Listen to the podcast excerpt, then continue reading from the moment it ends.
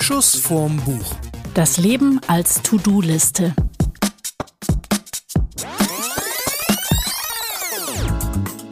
Hallo zusammen zu einer Osterfolge von Schuss vorm Ei. Ganz ehrlich, kommt doch gar nicht Ostern. Wir haben jetzt Ostern, aber die Folge kommt ja erst Pfingsten. Verdammt, jetzt haben wir verraten, dass wir vorher aufnehmen und dann erst abspielen. Verdammt. Aber egal. Also, frohe Ostern nochmal, nachträglich. Ich habe übrigens gehört, dass es äh, Religionen gibt, die feiern erst später Ostern. Echt? Ja, gibt es. Und äh, von daher, vielleicht feiert ja jetzt gerade auch jemand Weihnachten. Ich habe zum Beispiel auf meinem. Ah ja, das chinesische Neujahr fängt ja auch viel später an. Ich habe sehr lustig auf meinem Lieblings-App-Spiel äh, auf meinem äh, iPad, könnte auch ein Tablet sein von Samsung, von äh, jeder anderen Firma, wurde mir jetzt äh, vorgeschlagen, ich könnte doch das Weihnachtspaket kaufen. What? So ein paar äh, Upgrades für meine Spieler und dann stand aber fett Weihnachtspaket drüber. Da dachte ich mir, entweder hat da irgendeiner in der, äh, in der Verkaufsabteilung nicht aufgepasst oder ähm, er hat eine ganz andere Religion als wir. Das ist ganz schön crazy. Ja. Und damit sind wir direkt beim Thema. What? das ist eine geschmeidige Überleitung. Ja, die Frage, ja doch, Ostern, äh, Auferstehung. Ähm, wie viele Wochen glaubst du, lebt äh, der durchschnittliche Mensch? Oder wie viele Wochen kann man leben, wenn man 80 wird? 52 mal 80. Sind? Seit Corona kann ich nicht mehr Kopf rechnen. Da kommt auch schon die Lösung über unser, über unser Callcenter. Es sind genau 4000 Wochen und so heißt auch komischerweise und lustigerweise mein Buch von Oliver Berkman oder Berkeyman oder wie auch immer äh, ausgesprochen wird. Äh, 4000 Wochen, das Leben. Man, Berkman. Berkeyman. Berkeyman. Das ist wie Bluki. Berkeyman. Äh, das 4000 Wochen, das Leben ist zu kurz für Zeitmanagement. Und da hast du ganz passend dazu mitgebracht. Ähm, ich habe von Max Oswald, von hier betrachtet sieht das alles scheiße aus, mitgebracht. Ja. Ein Roman. So, damit hätten wir schon mal äh, die Range der heutigen Sendung gesteckt. Die Range ist, glaube ich, großartig, weil die beiden sich ja um, ein, glaube ich, ein ganz ähnliches Thema drehen, aber halt der eine als Roman und der andere wissenschaftlich. Das ist ein New York Times Bestseller. Uh. Und er war ein totaler äh, To-Do-Listen-Nerd. Ja, was ich ganz witzig finde, dieser Max Oswald hat mir überhaupt nichts gesagt. Das ist auch sein Debütroman. Ähm, Max Oswald ist ein Comedian, ein bayerischer. Und da haben wir ja auch mal ganz Und da kurz. ruft er auch schon an. Max, woher wusstest du? Also Max Oswald hat mir ja irgendwie gar nichts gesagt und da habe ich mal im Internet nachgeguckt, weil ich dachte, Comedian muss man ja irgendwas finden. Und äh, dann habe ich so eine, ähm, ja, so einen kleinen Auftritt von ihm gefunden und fand es eigentlich ziemlich lustig, wo er äh, drüber spricht, wie denn so, äh, wie so ein ironischer Spieleabend abläuft. Und zwar, äh, wo er dann sagt, zieh du ruhig mal Kokain, ich ziehe eine Ereigniskarte. das fand ich irgendwie schon so, äh, ja, das fand ich ja schon echt nett. Das sind die äh, Alternativen äh, im Alter. Die Alternativen im Alter, ich glaube, er ist ja noch gar nicht so alt. Er ist ja, glaube ich, irgendwie 30, Mitte 30, sowas. Oder sein Held ist 29, über den er schreibt. Und ich glaube, er, er ist ungefähr so alt. Mal sehen, zwei, ah, 92 geboren, ja. 92. Ja, 30, 31. Und hast du noch mehr Comedian-Auftritte gesehen? Nee. Hätte ich sollen?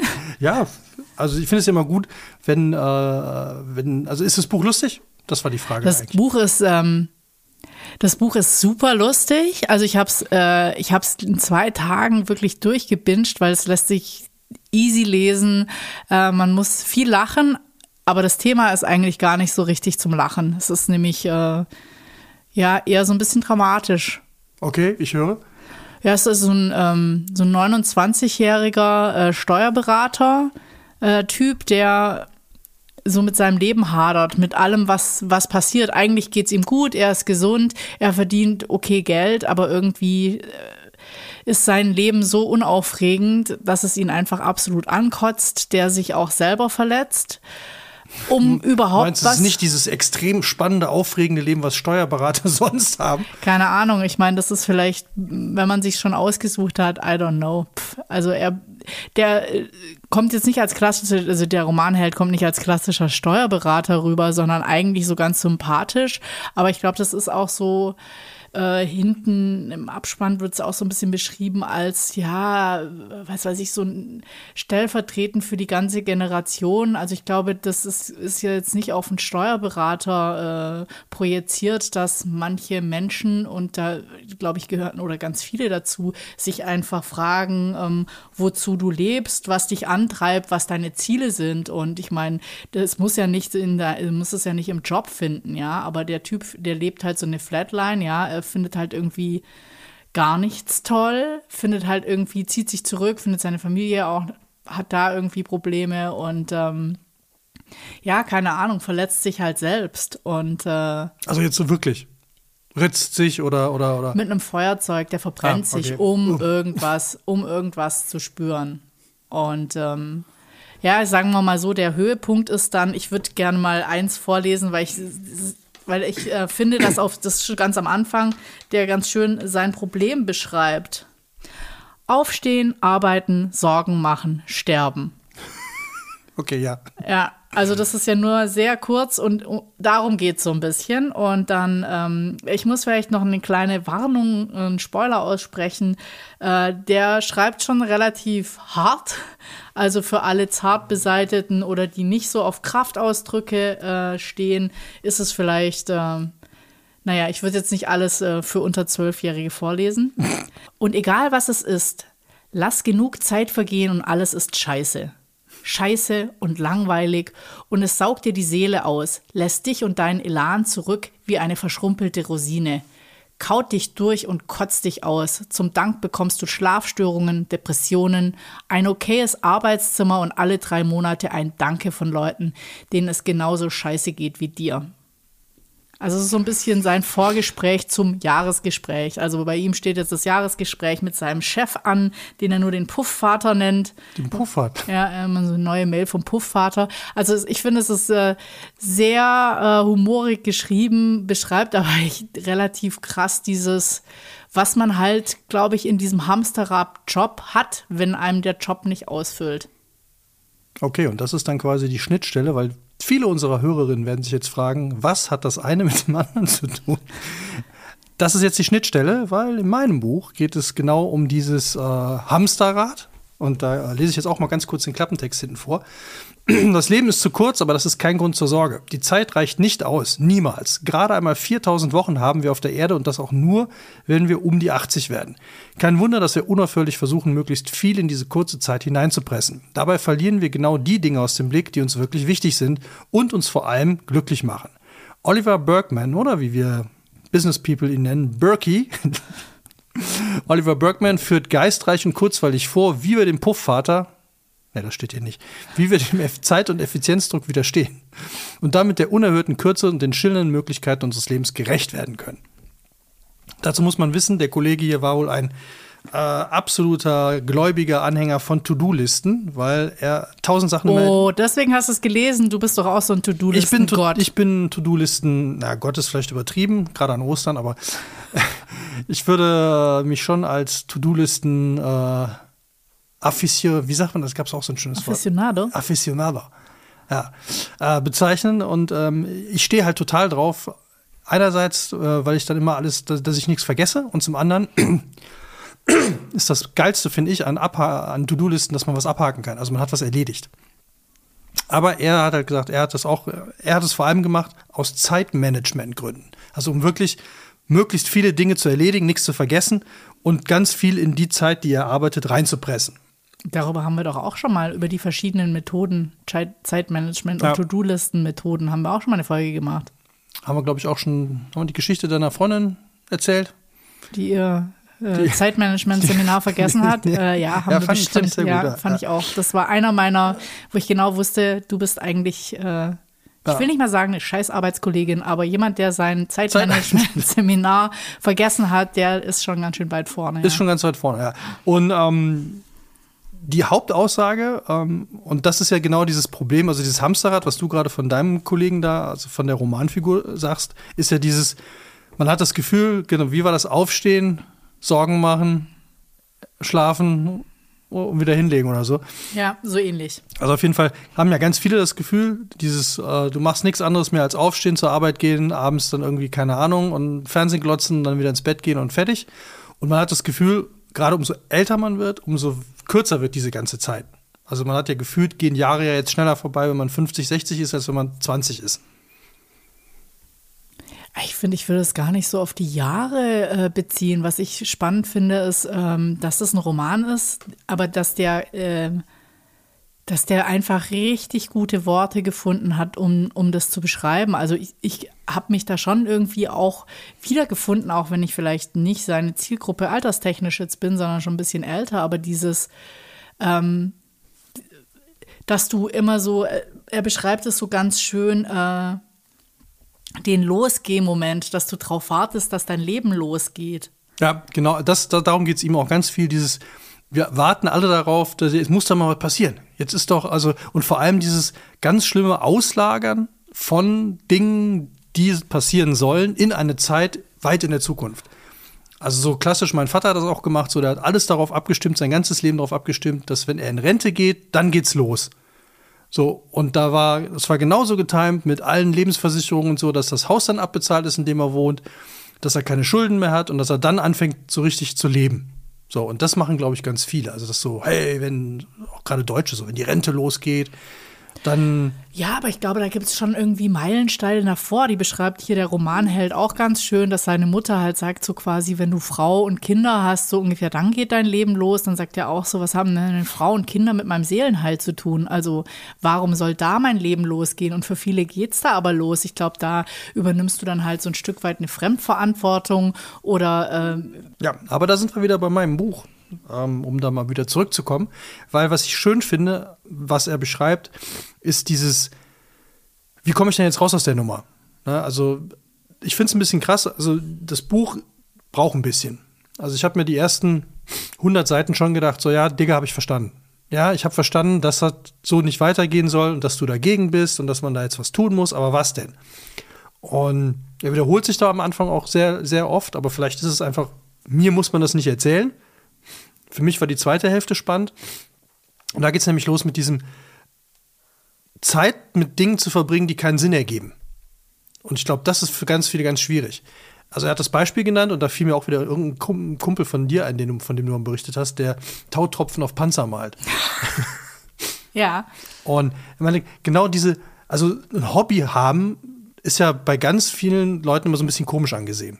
Also wenn das so Sachen sind wie, ich äh, ja, male Baumodelle von Panzern oder ich äh, mal Zinnsoldaten an oder hier unser guter Freund Carsten, der irgendwann angefangen hat, alles Mögliche aus Zinn zu, zu gießen und, und zu, zu, konstruieren, auf Wunsch auch. Der macht ja die wildesten Sachen da für seine Mittelalterfreunde. Broschen oder so, so Dinger, die. Verlinken wir für alle, die interessiert sind. Ja, wie, wie heißt die Firma nochmal? Mibero Art. Mibero Art. Der macht tolle Sachen. Ähm, was ihm, glaube ich, auch so ein bisschen geholfen hat, aus, der, aus diesem Hamsterrad rauszukommen. Und, aber wo man ja immer so ein bisschen das Gefühl hat, das ist schon schräg. So, und er postuliert aber, und das finde ich so toll, dass genau diese Leute ja etwas tun aus reinem Spaß an der Sache. Also, die wollen kein Geld damit verdienen, also in der Regel nicht.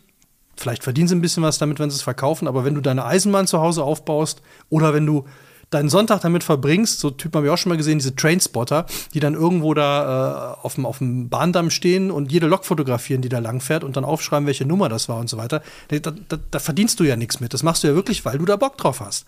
Und das zu tun, hat ja bei, in Deutschland, ich bleibe jetzt mal einfach in Deutschland, aber ich denke, das ist in vielen anderen Ländern auch so, so, so einen leicht schrägen Touch. Äh, was machst du? Du gehst an deinem freien Tag auf den Bahndamm und fotografierst Züge? So, weil wir haben ja immer drin, und das ist ja so ganz tief drin, dieses, du musst dich in deiner Freizeit erholen, fit machen, ne? ich sag nur Fit-App-Tracks und diesen ganzen Kram und, und Laufbänder und, und ins Gym gehen. Warum? Um wieder besser arbeiten zu können, um fit für die Arbeit zu werden. Und das ist ja finde ich also eigentlich leben wir immer für die Arbeit, auch wenn wir in der Freizeit was für unsere Gesundheit tun, ist das ja gerade vom Arbeitgeber vor allem eingeplant, um deine Fitness zu steigern, damit du dich erholen kannst, um wieder besser zu arbeiten. Und das tun die, die Hobbytypen ja dann nicht. Also Bahndamm und Fotografieren von Zügen dient ja jetzt nicht, dass du am Montag besser arbeitest. Also vielleicht mit einem kleinen Erholungswert, aber das trägt jetzt nicht wahnsinnig viel dazu bei, dass du besser wirst, sondern das machst du aus reiner Freude. Und das sollten wir mehr machen. Ja, lustigerweise ähm, geht die Story in dem Buch ja auch darum, äh, dieser, ein Stück weit kann man das auch verraten. ähm, der Ben, der Hauptprotagonist, der sagt halt so, mein Leben ist so unspektakulär. Ähm, deswegen möchte ich einen spektakulären Tod und beauftragt einen, äh, beauftragt im Darknet einen ähm, jemanden, der ihn umbringen, Hobbykiller. nee, jemanden, der ihn umbringen soll. Und zwar hat er noch 50 Tage. Oh, okay, jetzt wird spannend. Ja, und jetzt ist die Frage, jetzt ist nämlich diese Zeit nicht die 4000 Wochen, sondern nur noch 50 Tage. Was machst du? Oh. Weil das ist ja schon ist ja genau diese, du hast Krankheit, du hast nur noch ein Jahr, was machst du jetzt? Ja, alles verkaufen und um die Welt ziehen. Ja, und wenn du Steuerberater bist und halt nicht ganz so groß denkst, Ähm, oder was, wär, was würdest kaufen. du noch machen? 50 Tage, was weiß ich. Weltreise. Einmal zum Tim Raue gehen. einmal zu Tim Raue, ja genau.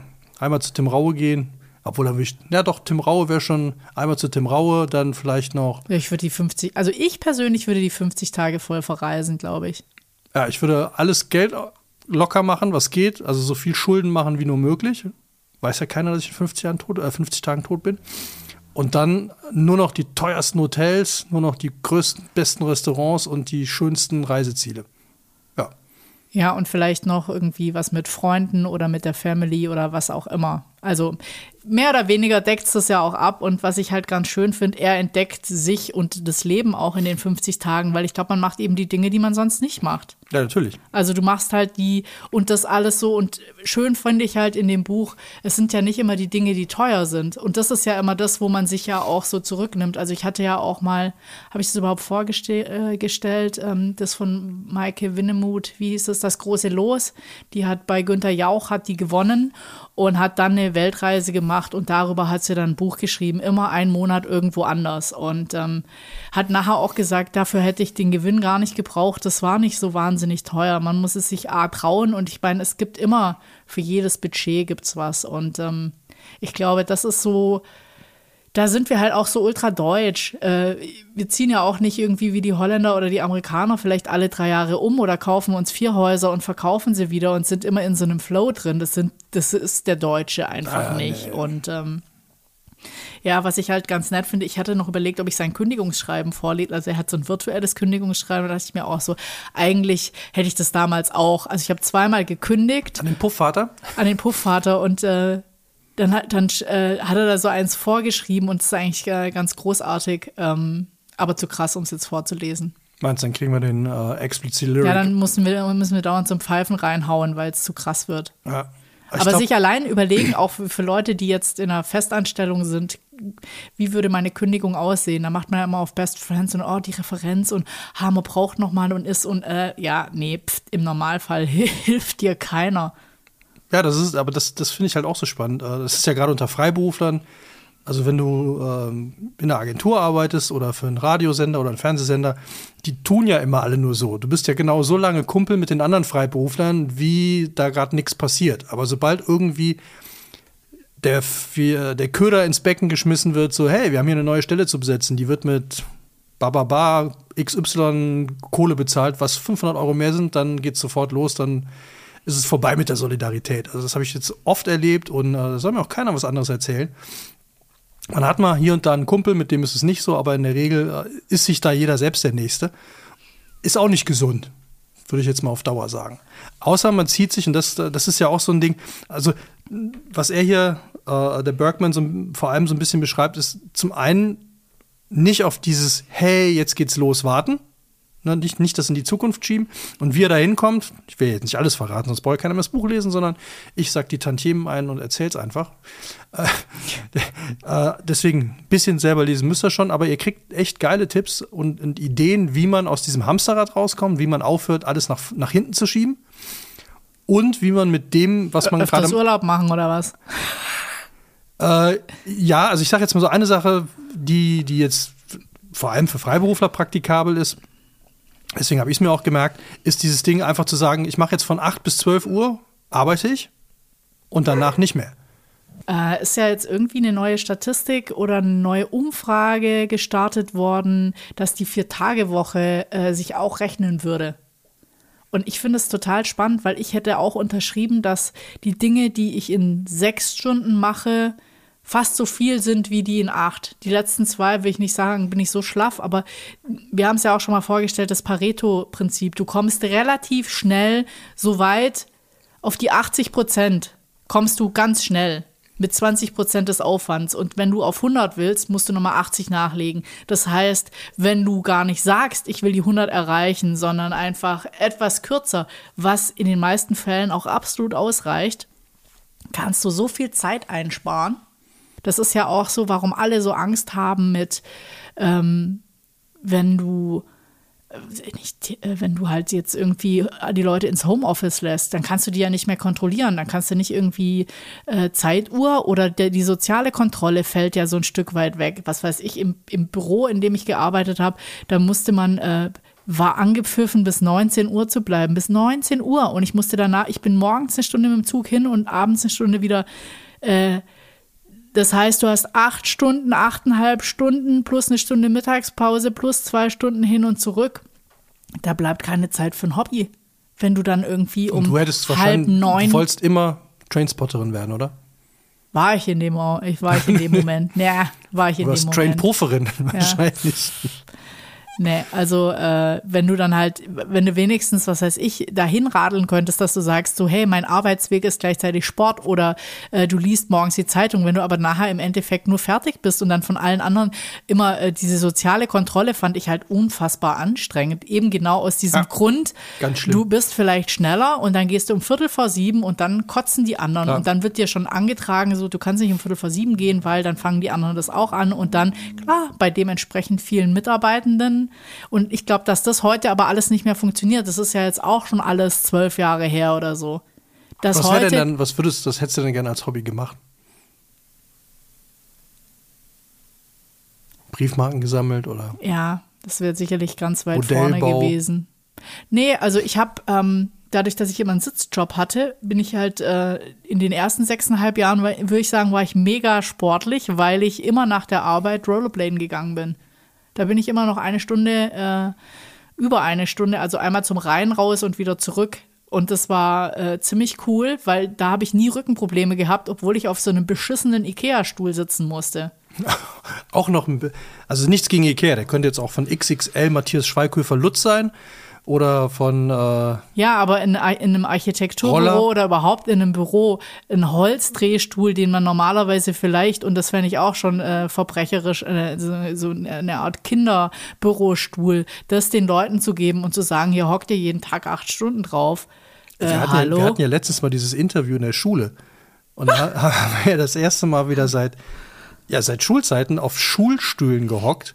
Die waren eigentlich auch ganz schön verbrecherisch. Ey, ich dachte mir, boah, wie hast du das 13 Jahre lang ausgehalten? Die Dinger sind ja fucking unbequem gewesen.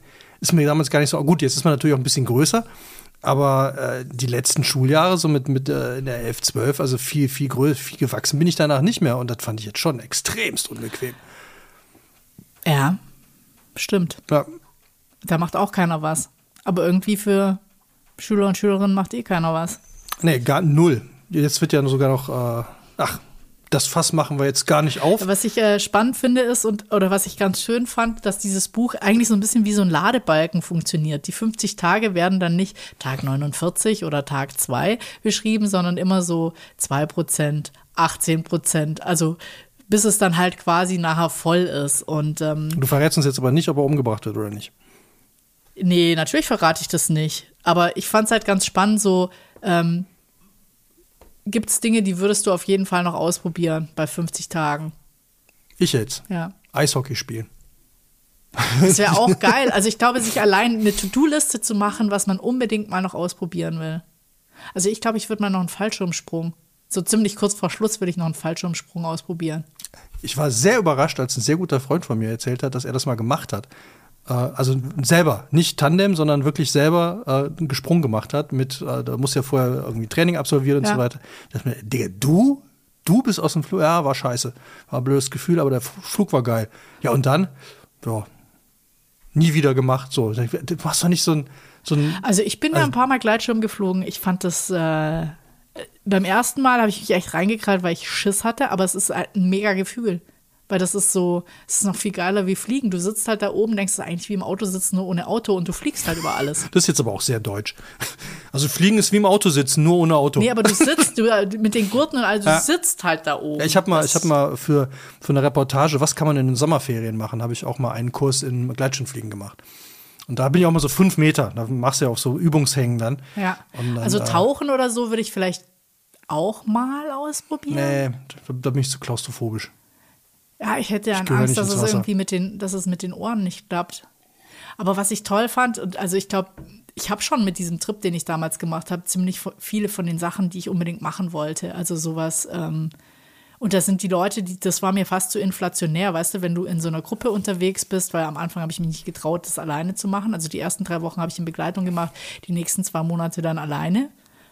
Und ähm, wenn es dann so inflationär wird, ja, ich muss jetzt hier noch die Death Road mit dem Mountainbike runter und ich muss jetzt noch hier auf der Düne äh, Aber äh, auf Sandboarden Einrad- und Einrad-Mountainbike. Äh, ja, so, so Während ungefähr. ich mit Geigen jongliere. Ja, aber das ist so, als wenn du jetzt auf deinen Urlaub wartest und dann irgendwie 32, äh, was weiß ich, Europe in two Bordausflüge. in seven days. Ja, also das ist so gar nicht meins, weil ich glaube, der Punkt ist ja der, irgendwann ist es so viel Input, dass du es ja gar nicht mehr realisieren Ja. kannst, wie, wie geil und wie besonders. Und, und ich glaube, es sind ja auch so ganz, es sind ja so die ganz anderen Momente. Also woran ich mich zum Beispiel erinnere, ist, was ich da ich habe so ein Pärchen getroffen, es waren Australier und die haben dann gemeint, äh, die habe ich am Busbahnhof getroffen, ob ich bei, mit ihnen quasi ein Hotel teilen möchte. Das hätte ja auch Uh. sonst was sein können, ja, aber dann haben die halt gesagt so, ja, wir reisen seit einem Jahr und je günstiger wir reisen, umso länger können wir unterwegs bleiben. Und ähm, ich glaube, manchmal ist es so,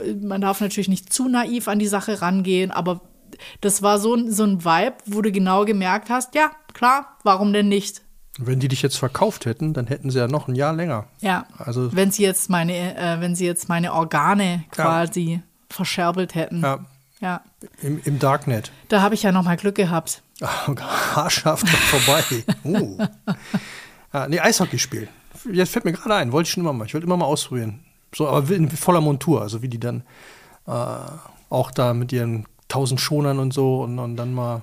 Ey, ich glaube, ich hätte noch gern so Naturerlebnisse, also sowas Ja, auch, aber jetzt so als erstes so, es gibt, ich habe deine Frage jetzt eher so verstanden, ähm, was kann man jetzt wirklich schnell noch, also wa- was ist jetzt umsetzbar, ohne, Ja. okay, ich muss Urlaub nehmen oder wir müssen planen, so, sondern Eishockey spielen müsste ich ja nur bei irgendeinem Eishockeyverein anrufen und fragen, ob ich mal ein Probetraining machen darf. Das ist ja kein Aufwand. Ja. Ein freier Abend, fertig. mach's. Ja. Ich werde euch dann beim nächsten Mal berichten, wenn alle Zähne ausgeschlagen worden sind. Nee, du kriegst so eine Schiene. Meinst du, die kann man nicht so schnell Helm, machen? Die haben einen Helm Ja. mit äh, Komplettvisier. Ich glaube, wenn er da, dann brechen mir wahrscheinlich alle Knochen und äh, ich kann wahrscheinlich gar nicht gut genug Schlittschuh laufen. Obwohl ich kann ganz gut Schlittschuh laufen. Rudern würde ich gerne mal ausprobieren. Das ist auch einfach. Kannst du auch. Ich habe mal einen Kajakkurs gemacht auf dem Fluss. Auch in dieser Aktion. Das war echt eine nette Aktion. Damals für, für, äh, für einen Radiosender, wo ich dann so zehn Sachen ausprobiert habe, die man zu Hause machen kann. Und da war auch Kajakfahren auf so einem Nebenfluss vom Rhein. Das macht voll Bock. Bootfahren auch. Bootfahren war äh, nicht nur, ähm, also Kajak sind ja die, wo du alleine drin sitzt. Und Kanu kannst auch zu zweit drin sitzen, glaube ich, ne? Ja, Ja, das, das haben wir auch gemacht. Das war auch nett. cool. Ja, also, möchtest du noch. Ähm, Ja, ich möchte jetzt noch was zur Warteschleife vorlesen. Moment, weil das fand ich halt, ähm, das beschreibt sehr gut. momentan sind alle unsere Plätze besetzt, aber wir werden sie an unsere nächsten freien Mitarbeiter weiterleiten. Haben Sie sich auch schon im Internet über unsere Service und unsere Angebote schlau gemacht? Auf unserer Website www. Wir halten Sie so lange wie möglich in der Warteschleife.de für 80 Cent. Dann klicken Sie jetzt auf die Raute-Taste. Was ist die Raute-Taste? Hashtag. Damit kann ich mich anfreunden. Mein ganzes Leben war eine einzige Stoßzeit, eine einzige Warteschleife, ein einziges Schlange stehen, ein einziges Ich habe leider nur eine halbe Stunde Mittagspause. Ein einziges geht das auch später, ich muss noch arbeiten. Ein einziges vielleicht mal an einem anderen Wochenende. So sieht's aus. so sieht's aus. Ich glaube, das ist bei ganz vielen so und alle. Und damit haben wir wieder ganz elegant den Schwung rübergefunden. Alle, die aus diesem Hamsterrad rausbrechen wollen, entweder bestellt euch einen Killer im Darknet Dann habt ihr noch 50 schöne Tage. Wie man das macht im Darknet, habe ich keine Ahnung. Aber äh, ja, wenn, da ihr, brauchst du noch einen Dealer, der das für dich macht. wenn ihr auf die Seite steffisorgane.de stoßt, dann wissen wir, wie haarscharf du damals entkommen bist. Ich empfehle Oliver Berkman oder Berkey, äh, 4000 Wochen, das Leben ist zu kurz für Zeitmanagement.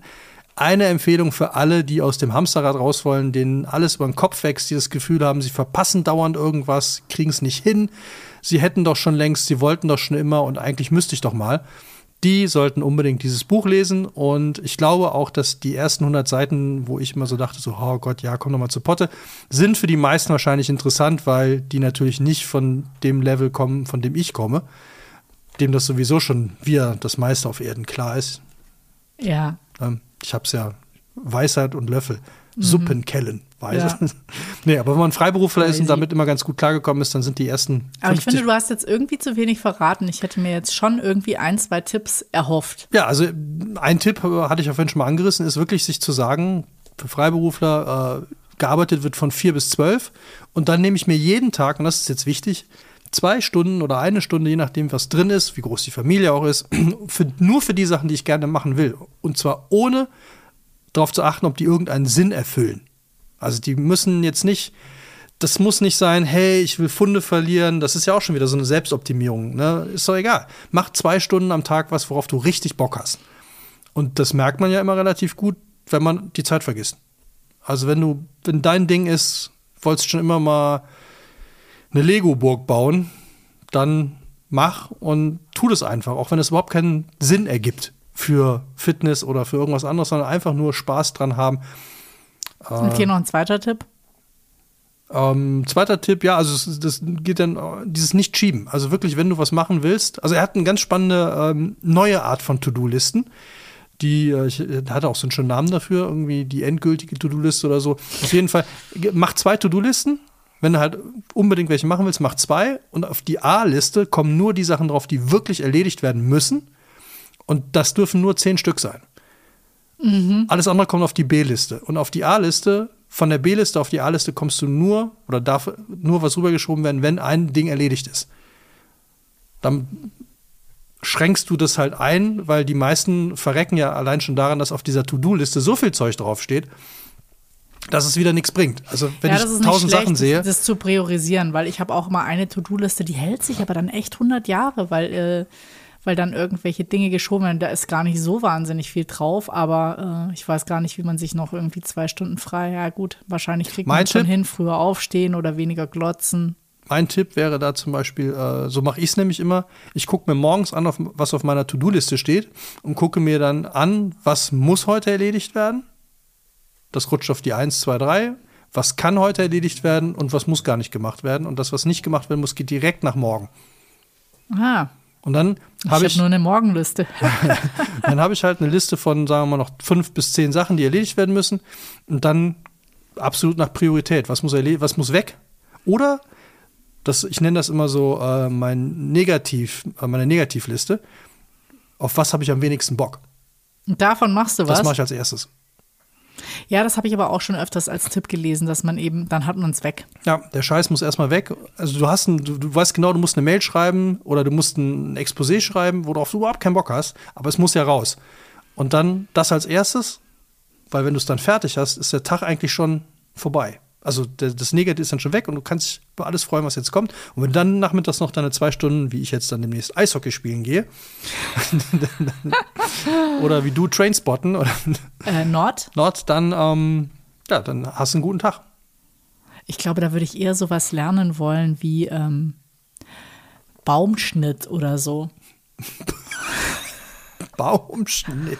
Ja, dann kannst du. So kunstvoll. Oh, ein Herz. Nein, nee. Ein äh, Drache.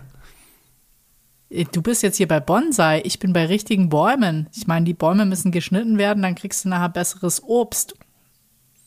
Oder Das- überhaupt das- Obst. Also, wenn ihr demnächst. Wir machen, wir sollten mal eine, äh, äh, wir sollten echt mal eine Folge machen über Gärtnern. über Gärtnern, ja, da habe ich auch schon den richtigen Kandidaten, den wir da einladen können. Ja. Der Michael Dreisvogt aus dem Herlepark, aus dem Herlepark in Bonn. Die haben einen tollen Garten. Ein Tipp hat er hier noch, also in dem Roman, äh, also das kann man ja verraten. Er sagt dann irgendwann auch, also ich meine, das ist natürlich so eine Reise, die der dann macht, dass man die Dinge öfters aus den Augen eines Begeisterten betrachten soll. Hm. Und ich glaube, das ist so, wenn du das Gefühl hast, so, äh, was ich ja überhaupt nicht leiden kann, ist so jammern. Jammern ist, finde ich, total scheiße, weil jammern ist immer so passiv. Habe ich heute noch gelesen, äh, über, ein- über den, Banker der JP Morgan Bank in, in, in New York. Das ist der, der, der, der berät auch das Finanzministerium der amerikanischen Regierung. Der hat immer auf seinem, auf seinem Bank, also es ist die größte Bank mit, ich glaube, vier Billionen oder so, der hat auf seinem, äh, auf seinem Schreibtisch hatte der immer ein Schild, nicht jammern. Ja, ja, ja. nicht jammern. Nee, jammern geht gar nicht. Ja. Dann lieber mal Perspektive äh, wechseln, weil eben diese blöden Tricks wie so Mundwinkel nach oben ziehen, dann bist du schon irgendwie besser drauf. Und ähm, ja, vielleicht einfach mal lächeln oder äh, Dinge anders machen. Ich glaube, das bringt einen schon. Das bringt einen schon weiter. Also wie gesagt, ich fand, da- das ist so ein Buch, das ich definitiv auch für einen Urlaub oder für ein Wochenende empfehlen würde. Alle, die sich so ein bisschen angesprochen fühlen, wie gesagt, super humorig geschrieben. Ich habe es einfach nur durchgezogen, kann aber auch verstehen, wenn es vielleicht nicht so. Also ich glaube, dir wird es auch gefallen. Ich werde es auf jeden sogar. Fall lesen, weil ja. wenn du ein Buch in zwei Tagen durchbingst, das heißt was. Ja, also ich fand es wahnsinnig. Ich würde dir übrigens mein Buch auch auf jeden Witzig. Fall empfehlen, weil ich glaube, dass du auch äh, einiges daraus lernen kannst. Ja. Ich habe ja nicht mehr, ich habe ja noch 2000 Wochen. Nee, Ja. nicht ganz. Nee. Außer ich werde 90. Dann ja. Okay, das waren Das, Das war war, Max Oswald. Von hier betrachtet sieht das scheiße aus. übrigens ein sensationeller Titel, by the Ja, way. finde ich auch Wahnsinn. Und Oliver Bergman, 4000 Wochen, das Leben ist zu kurz für Zeitmanagement. Ein Buch für alle, hatte ich vorhin schon gesagt. Ich wiederhole mich, muss nicht sein. Wir wünschen euch ein frohes Osterfest gehabt zu haben. Für alle, die jetzt gerade Ostern feiern oder Weihnachten oder was auch immer ihr gerade feiert. Ja, Black Friday. Ja, auch eine Religion irgendwo. Ja. Die Konsum. Kapitalisten, ja. Ähm, feiert schön. Denkt dran, es sind noch sechs Monate. Nee, wann haben wir wieder Weihnachten? Bald. Bald, bald ist wieder Weihnachten, Mhm. nicht vergessen. Ich habe ja jetzt schon ein Weihnachtspaketangebot gekriegt, habe ich ja schon erzählt. Und äh, wenn es euch gefallen hat, dann Fänden wir es mega. Dieses Mal hauen wir nur einen Wunsch raus. Ähm, geht doch mal in euren Player und bewertet uns am besten mit fünf Sternen. Das würde uns auf jeden Fall helfen. Ja. Sehr gerne auf Spotify oder Apple. Schaut einfach mal, dass ihr uns fünf Sterne reinhaut. ja, bitte alle auf die To-Do-Liste ganz oben setzen. Fünf Schuss Sterne. Buch, fünf Sterne Bewertung geben. Deluxe. Deluxe und danach einen oder zwei guten Freunden, Freundinnen erzählen, was das für ein geiler Podcast ist und einfach äh, sagen, auch mal reinhören. Ja, das wäre mega. Ja. In dem Sinne, Frohes Eier suchen. frohes Eier gesucht haben, frohes Eier suchen gehabt zu haben. Und wenn ihr sie jetzt nicht gefunden habt, äh, nicht mehr essen. Ja, don't. Ja. Außer ihr wollt euch den Killer aus dem Darknet sparen, dann könnt ihr ja schon mal Den Killer aus dem ein Darknet, kleines, ja, genau. einen kleinen ja. Vorgeschmack auf, Ja. Wie es ist, wenn man sich die Eingeweide rauskotzt. Gut, also in, mit diesem schönen Bild entlassen wir euch und freuen uns, wenn ihr auch beim nächsten Mal wieder dabei seid, wenn es heißt, diese Eier esse ich besser nicht mehr. Macht's gut. Tschüss. Ciao.